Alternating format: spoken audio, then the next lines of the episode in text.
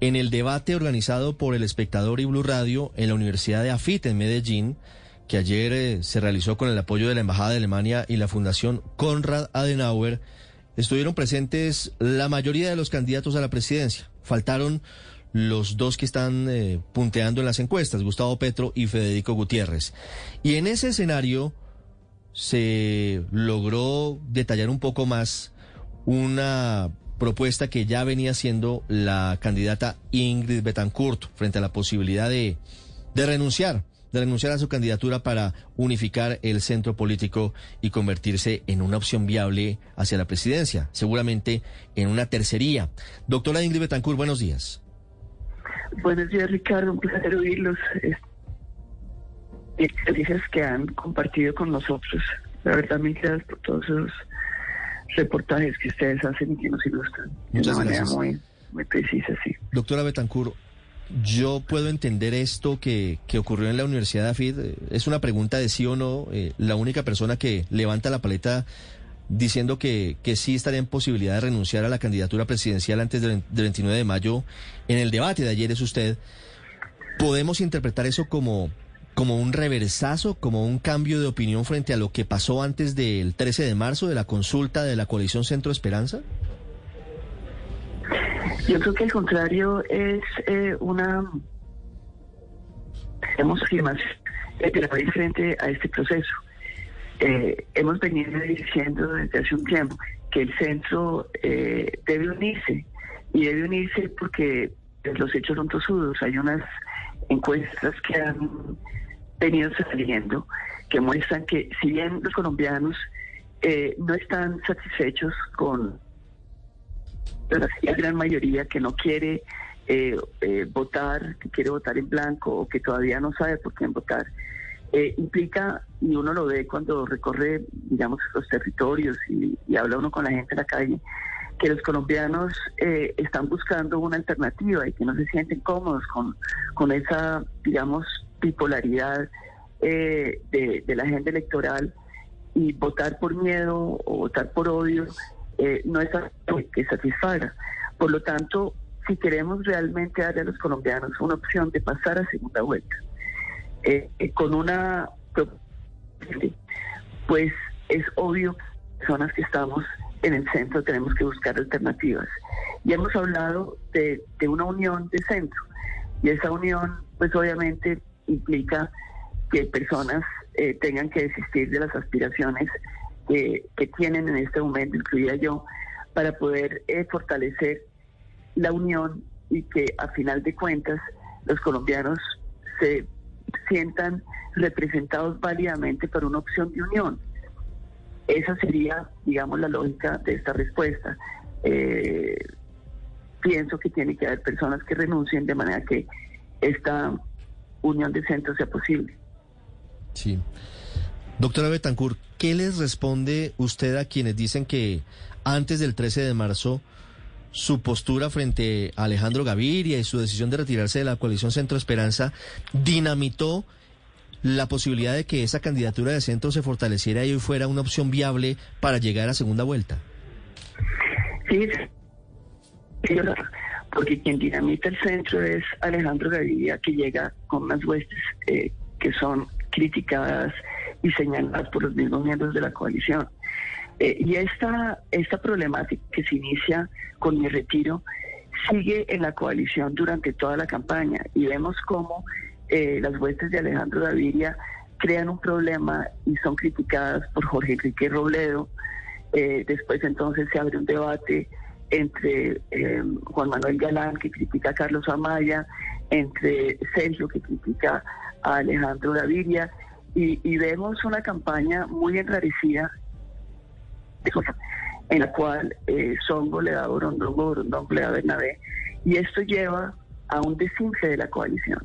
Así que eh, yo creo que la narrativa de decir eh, que la culpabilidad de, de, ese resultado está en la decisión que yo tomé es inexacta, porque eh, yo lo, es decir, fui coherente con las decisiones que se tomaron, con el pacto que se hizo, con el conclave que yo ayudé a conformar, en el cual la única, eh, el único acuerdo al cual se llegó eh, y que cimentó la coalición es que no hubieran maquinarias dentro de esa, que, apoyaran a los candidatos de la consulta del 13 de marzo de esa coalición. Entonces, eh, manera de ver las cosas, eh, obviamente inexacta, eh, falaciosa, pero también demuestra la, incapacidad de hacer una reflexión de fondo sobre lo que quiere Colombia. Y me parece que esto eh, hay que reflexionarlo con, mucha responsabilidad, porque eh, lo que une en este momento a los candidatos que están en el centro, lo único que los uniría eh, es una voluntad de acabar con la corrupción. Es el discurso de Rodolfo Hernández, es el discurso de Sergio Fajardo, es obviamente la bandera que yo vengo volando. Y por lo tanto, si hubiese la posibilidad de hacer un unión, sería sobre ese criterio que no hubieran maquinarias. Doctora Ingrid Betancourt, pero más allá de las maquinarias, entre quienes podrían conformar esa coalición que usted propone con Sergio Fajardo y con Rodolfo Hernández, pues está el exalcalde de Bucaramanga, que si bien tiene presunción de inocencia, está en juicio por el caso Vitalogic, que es un caso de corrupción, cuando fue alcalde de la capital de Santander. Ese juicio, ese proceso, esa acusación, ¿no le hace usted pensar un poco sobre qué tan coherente es el discurso anticorrupción que usted propone? La verdad es que yo, yo siento que eh, esas indicaciones, yo he hablado con, con Rodolfo Fernández y él dice, eh, que, eso mm, es, no tiene validez. Tengo, tengo poca información sobre cómo, mm, digamos, eh, evaluar esas indicaciones. Tengo que contar de alguna manera con que el discurso que él tiene está cimentado en una verdadera voluntad. Ahora, yo creo que los colombianos vamos a ir mirando cuál es la, realidad de esas indicaciones. Y obviamente eso sí sería eh, una razón para, para no continuar en esta eh, voluntad de unir al centro. Es decir, no podemos unirnos con personas que tengan eh, problemas de corrupción, creo que es, lo mínimo, es lo básico. Y, y en ese sentido, la lógica suya es totalmente razonable. Mm, pero fíjese usted, doctora Ingrid, bajo esa lógica, usted viendo el panorama político, una eventual alianza entre Sergio Fajardo y, Rodolfo Hernández, que comparten, y, y, permítame decírselo con el mayor y absoluto respeto, comparten muchas cosas. Ellos la bandera anticorrupción y los dos en juicio. Digo, Sergio Fajardo también está en juicio en la Corte Suprema de Justicia. ¿Eso no le dice algo a usted? Sí, así es. Así es, eh, sin embargo, yo creo que Sergio Fajardo es una persona honesta, em, es decir, tengo ese convencimiento. Creo que él ha sido también víctima de, persecuciones mm, de, ámbito político, pero esa es mi percepción, puede estar equivocada. Y si obviamente los hechos concluyen de manera diferente, pues tocará cerrar la posibilidad de una unión de centro. Sí. En la práctica, doctora Ingrid, Hoy usted tiene pensado renunciar, eh, eh, eh, quiero decir, antes del 29 de mayo, ¿piensa abandonar la candidatura o de qué dependería que usted diera un paso al costado? Sí, la, pregunta es muy clara. Yo no voy a renunciar por el, digamos, la idea de, retirarme del debate sin, sin que esto tenga un propósito. La única razón por la cual yo consideraría retirarme del debate es si es posible una unión que nos permita llegar a segunda vuelta. Eh, esta es una apuesta por Colombia, es una apuesta generosa em, que, se sustenta en las cifras que estamos viendo en, las encuestas. Pienso que sí, eh, los grandes, Sergio Fajardo, en las condiciones y en los supuestos de que realmente podamos contar con ellos como alíes de lucha contra la corrupción, que es lo que yo ofrezco, puedan unirse, pues para apoyar esa unión, yo estaría dispuesta a, retirar mi, nombre del, tarjetón.